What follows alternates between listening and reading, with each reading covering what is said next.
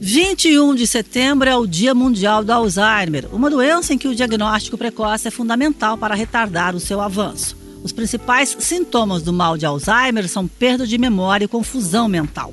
Para debater o assunto, a Fiesp promove no dia 21 de setembro, às quatro da tarde, uma live com a participação da médica geriatra Selene Pinheiro, presidente da Abras, Associação Brasileira de Alzheimer, e também com o professor Gustavo Alves, pesquisador da doença. O Fiespcast desta semana conversa com a médica geriatra Selene Pinheiro. Doutora Selene, seja bem-vinda ao Fiespcast. Obrigada, Lúcia. Doutora Selene, o que a senhora vai abordar na live promovida pela Fiesp no dia 21 de setembro? Quais são os principais pontos?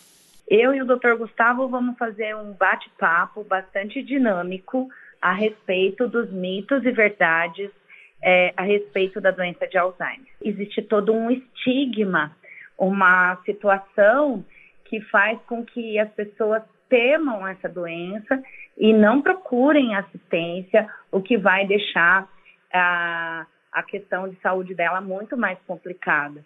Né? Outra questão importante com relação ao estigma é que impede que as pessoas tenham uma qualidade de vida mesmo vivendo com a doença. Doutora Selene, a dificuldade de se lembrar, da gente lembrar fatos da vida ou fatos do dia a dia, pode ocorrer com, pode ocorrer com qualquer um de nós, né? E não necessariamente implica em um problema de saúde. Diante disso, quando então devemos nos preocupar, sim, e procurar a ajuda de um profissional?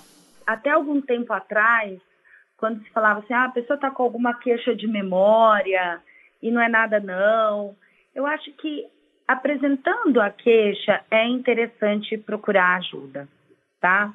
É, é, claro que existem queixas mais preocupantes, menos preocupantes, mas o fato da pessoa perceber que tem algo que não está indo bem, é importante que ela procure ajuda. Procure, então, um neurologista, um geriatra, um psiquiatra, porque quando você percebe que as coisas é, não estão como eram antes, isso é sinal de que alguma coisa pode não estar tá indo bem. Nem sempre é doença de Alzheimer. Pode ser um, um distúrbio do sono, ou pode ser alguma questão como uma deficiência de alguma, de alguma vitamina, ou até um mau funcionamento tireoidiano. Existem várias causas de de queixas de memória que são reversíveis e que se você fizer a abordagem precoce, você consegue dar uma boa. É, você consegue reverter a situação. Além da perda de memória e confusão mental que eu citei logo na abertura da nossa matéria, quais os outros sintomas do mal de Alzheimer? Então, a doença de Alzheimer, ela pode ter outros sintomas, como, por exemplo, alterações é, da, do cálculo, da orientação no, no espaço, da linguagem, é, algumas ou alguns outros tipos de demência que não a doença de Alzheimer podem ter também alterações do comportamento. Então, é muito importante é, que se identifique isso e procure ajuda. Mas o que eu estava querendo conversar antes, Lúcia, é a questão assim, que mesmo sendo uma coisa muito levinha, é importante que a gente comece a acompanhar essa pessoa, porque hoje a gente sabe, então, que a doença de Alzheimer, ela começa, às vezes, duas décadas antes dos primeiros sintomas. E aí que a pessoa, às vezes, tem uma, uma condição que, é, que a gente chama de queixa subjetiva de memória. Então, pode ser que ela venha a ter algum problema mais adiante, pode ser que não, mas essa pessoa é uma pessoa que a gente tem que cuidar. É um sinal amarelo, sabe? Quando a senhora fala em acompanhamento, a gente deve se preocupar com essa pessoa que tem essas falhas na memória a partir de que idade, doutora Selene? Não existe uma idade. Lúcia, as pessoas envelhecem de uma forma muito heterogênea. Não existe uma data específica. É, o que determina se você é, tem que preocupar é aquilo que você está apresentando, aquilo que a pessoa está sentindo. E se ela está sentindo que teve qualquer queda na funcionalidade, naquilo que ela, ela tinha o hábito de fazer e tem hoje dificuldade, não consegue mais fazer, aí sim é interessante buscar um geriatra, porque o geriatra ele se preocupa muito com exames e com prevenção e tudo, mas essa justamente porque a gente a gente preza muito pela questão da manutenção da funcionalidade, independente da cronologia. Dá, dá exemplos para a gente do que a pessoa faz no dia a dia que é normal, ela não consegue fazer mais. Do ponto de vista da, da cognição, né, da memória, então antes ela era muito boa de cálculos e agora ela tem uma dificuldade ela não está mais conseguindo organizar as finanças dela.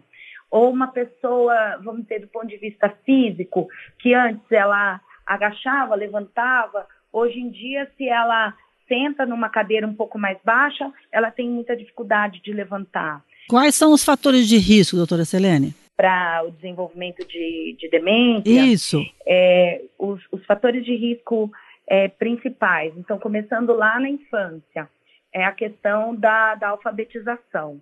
Ela é super importante. E daí nós temos, ao longo da vida, beber com moderação, fazer atividade física, uma alimentação de qualidade, é, representado pela, pela dieta mediterrânea, questões como o sono, questões uh, como controle de pressão alta, colesterol, diabetes. A família ou o cuidador familiar, que tipo de ajuda ele deve, não posso nem dizer pode, ele deve procurar para conseguir é, cuidar bem desse desse parente que está com problema de Alzheimer, desse familiar, e só o cuidador familiar dá conta? Geralmente, quando você recebe um diagnóstico de doença de Alzheimer, você não consegue se preparar para nada. O negócio cai no seu colo. Em geral, a pessoa não escolhe ser a cuidadora.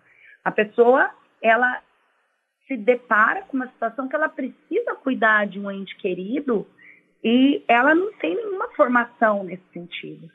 Então, a primeira coisa que ela precisa é buscar conhecimento. Né? Então, tem que buscar é, fontes seguras boas fontes de conhecimento, que hoje em dia a gente sabe a quantidade de informação que tem e que nem sempre é uma, uma informação de qualidade.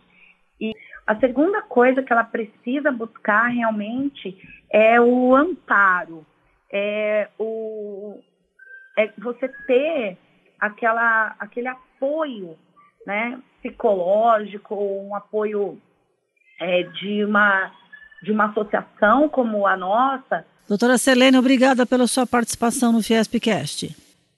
Eu que agradeço, Lúcia. Estou sempre à disposição e muito obrigada por abrir esse espaço tão importante de vocês para esse tema que é, é tão delicado, mas que pode ser vivido de uma, de uma maneira diferente.